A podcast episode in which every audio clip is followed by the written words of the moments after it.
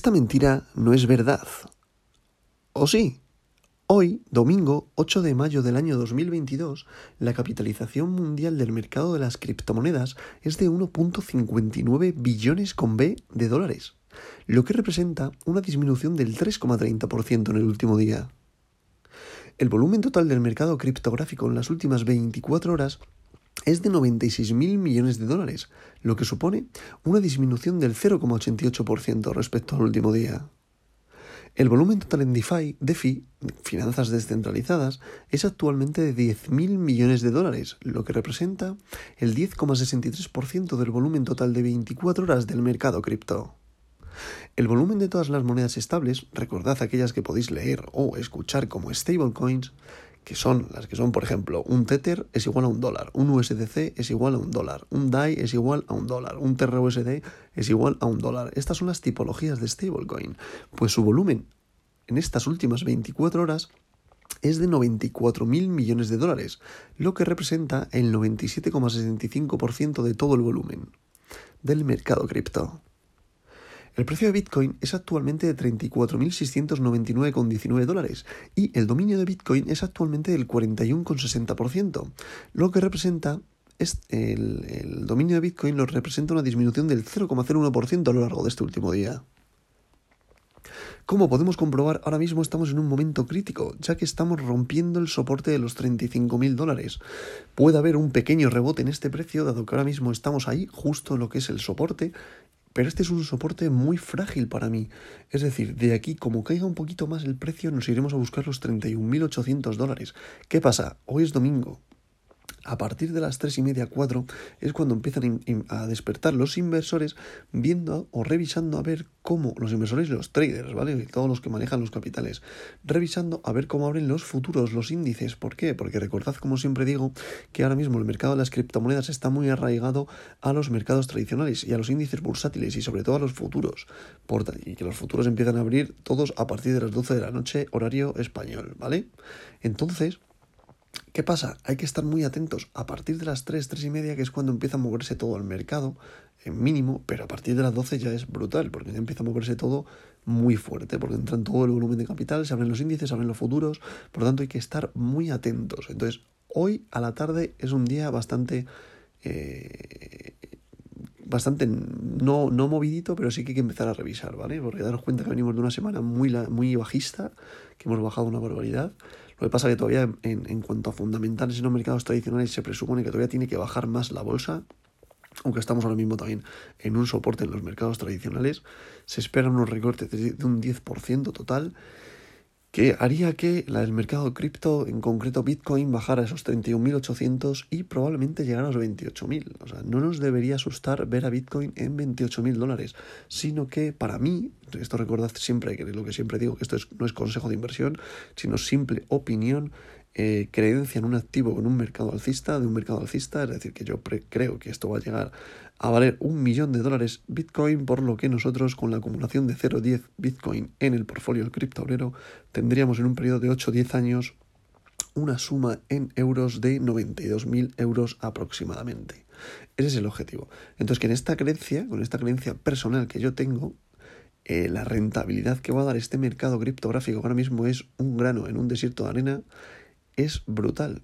Hasta que se convierta en una duna. O sea, el recorrido que tiene para mí es brutal. Y en un periodo de 8 o 10 años, mucho más. Con el halving de Bitcoin en el año 2024, mucho más. O sea, hay que tener mucho, muy, o sea, muy en cuenta muchos factores, siempre y cuando no llena de catombe, que siempre lo digo. Una guerra mundial, eh, decir, lo de guerra a Ucrania ya se ha descontado los mercados tradicionales.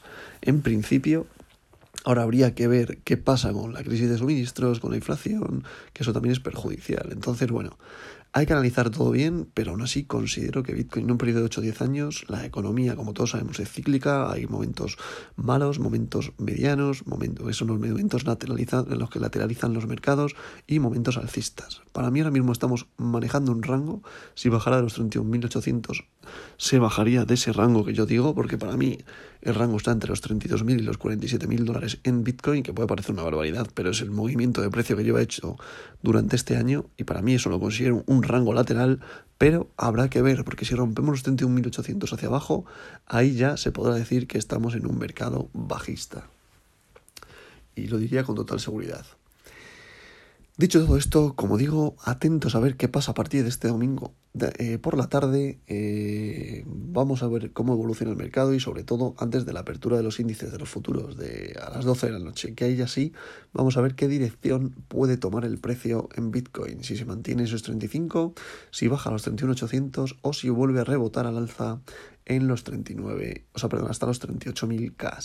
Por tanto, eh, mucha atención a los mercados, eh, no es momento ahora mismo de invertir, no veo yo punto de entrada para realizar la inversión en el portfolio del criptobrero, por tanto hay que hacer mucho análisis y investigar por vuestra propia cuenta y analizar todo muy bien.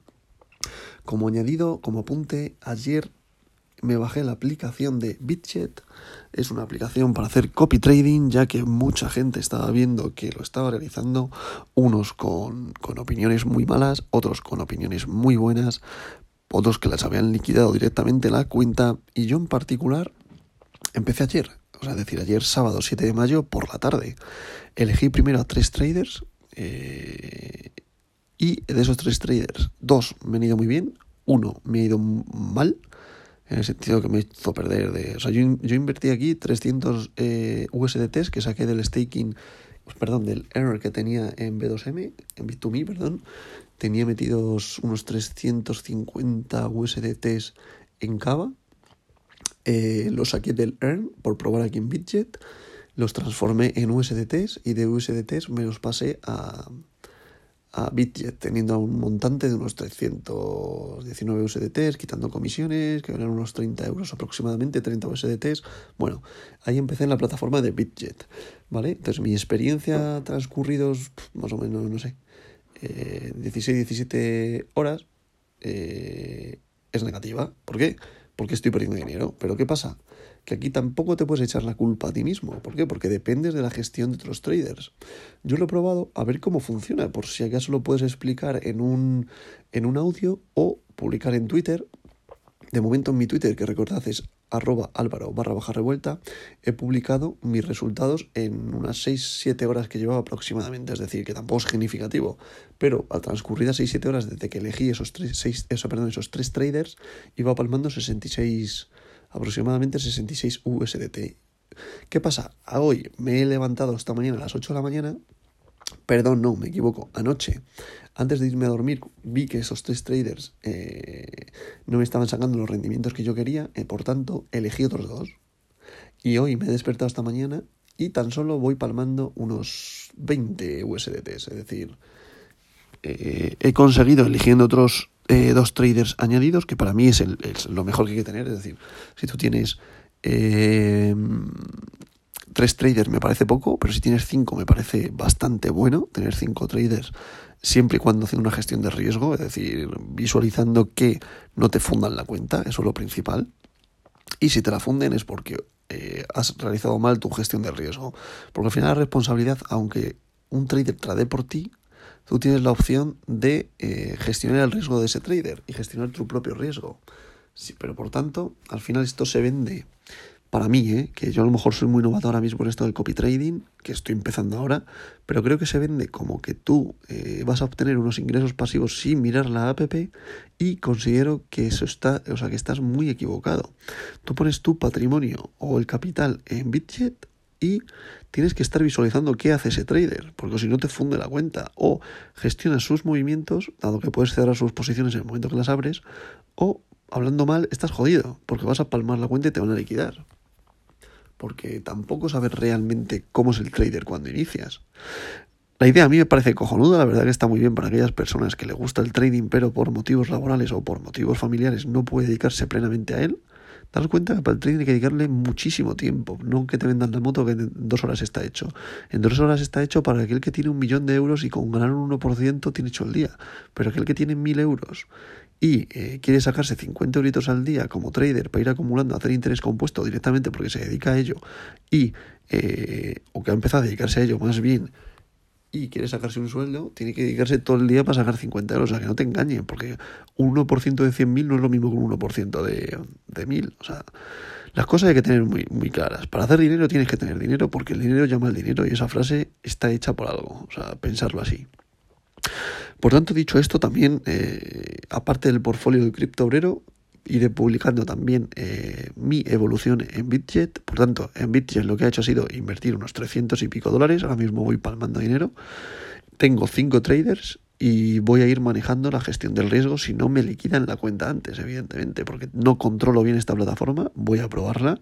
Si me da buenos resultados teniendo yo mi propio análisis, también lo publicaré para aquellas personas, pues eso, que no pueden hacer...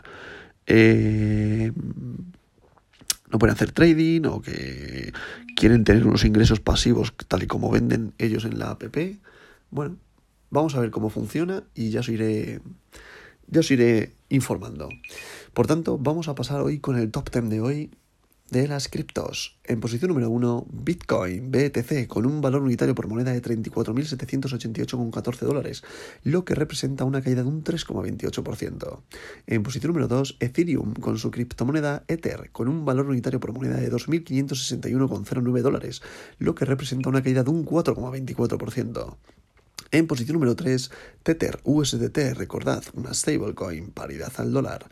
En posición número 4, Binance Coin BNB, la criptomoneda del exchange Binance, con un valor unitario por moneda de 360,94 dólares, lo que representa una caída de un 4,25%. En posición número 5, USDC, recordad, otra stablecoin, paridad al dólar. En posición número 6, Ripple XRP, con un valor unitario por moneda de 0,57 dólares, lo que representa una caída de un 3,82%. En posición número 7, Solana, con su criptomoneda Sol, con un valor unitario por moneda de 78,06 dólares, lo que representa una caída de un 2,94%. En posición número 8, Cardano, con su criptomoneda ADA, con un valor unitario por moneda de 0,74 dólares, lo que representa una caída de un 3,72%. En posición número 9, Terra, con su criptomoneda Luna, con un valor unitario por moneda de 65,13 dólares, lo que representa una caída de atención un 10,79%. Son una barbaridad la caída de Luna. Y para cerrar este top 10 de hoy, atención, seguimos con las stablecoin en posiciones altas. Recordad que pueden ser utilizadas como moneda refugio, valor refugio. ¿Por qué? Para evitar las fluctuaciones y caídas de mercado. Por tanto, en posición número 10 continúa Terra USD, que es una stablecoin paridad al dólar. En posición número 11, a partir de este top 10, continuaría Binance USD, que es otra stablecoin. Recordad, también está en posiciones muy altas, por tanto, mucho cuidado. Por eso está viendo muchas caídas y la gente se refugia aquí. No que por esto está viendo muchas caídas, sino que la gente lo que hace es que cuando hay caídas se refugia en las stablecoins. Pero cuando se cree que el mercado va a volver a ser alcista, la gente se sale de las, de las stablecoins. Por tanto, las stablecoins caen de posiciones y el resto de criptos sube. Esto es un, indicador que no es el único, como bien eh, vengo diciendo estos últimos días en los podcasts, pero es un indicador a tener muy, muy, muy, muy en cuenta. En posición número 12 estaría Dogecoin, posición número 13 Avalanche, posición número 14 para Polkadot, posición número 15 para Sivita Inu, posición número 16 para WBTC, posición número 17 para DAI, posición número 18 para Tron, posición número 19 para Polygon y posición número 20 para Protocol NEAR. Esto sería la evolución del mercado durante estas últimas 24 horas. Vamos a ver cómo se comporta durante el día de hoy. Por ello, mucha atención al domingo por la tarde a la apertura de los índices de los futuros de los mercados tradicionales a las 12 de la noche, horario español. Y vamos a ver cómo evoluciona mi nuevo proyecto en Bitjet. Un proyecto en el cual he invertido, como ya digo, a modo resumen, 300 USDT aproximadamente. Ahora mismo he elegido 5 traders Vamos a ver si son buenos o son malos. Como ya he dicho antes, al final responsabilidad no es de la plataforma, eh, sí es responsabilidad de lo que te pueden vender, del hecho de que obtén ingresos pasivos con el copy trading. Cuando y siempre y cuando vas a tener que estar muy atento a cómo hacen eh, los, trade, los, los traders eh, sus operativas. Por tanto, te lo venden como si no tuvieras que hacerle caso a la app, pero creo que tienes que hacerle más caso que un, cualquier trader. Veremos, esta es mi opinión, ¿vale? A día de hoy, a lo mejor la cambio. La idea me parece muy, muy, muy buena por, los, por la empresa Bitges, que para mí por eso se está eh, despuntando en el mercado, pero todavía no tengo histórico para hacer un análisis eh, exhaustivo.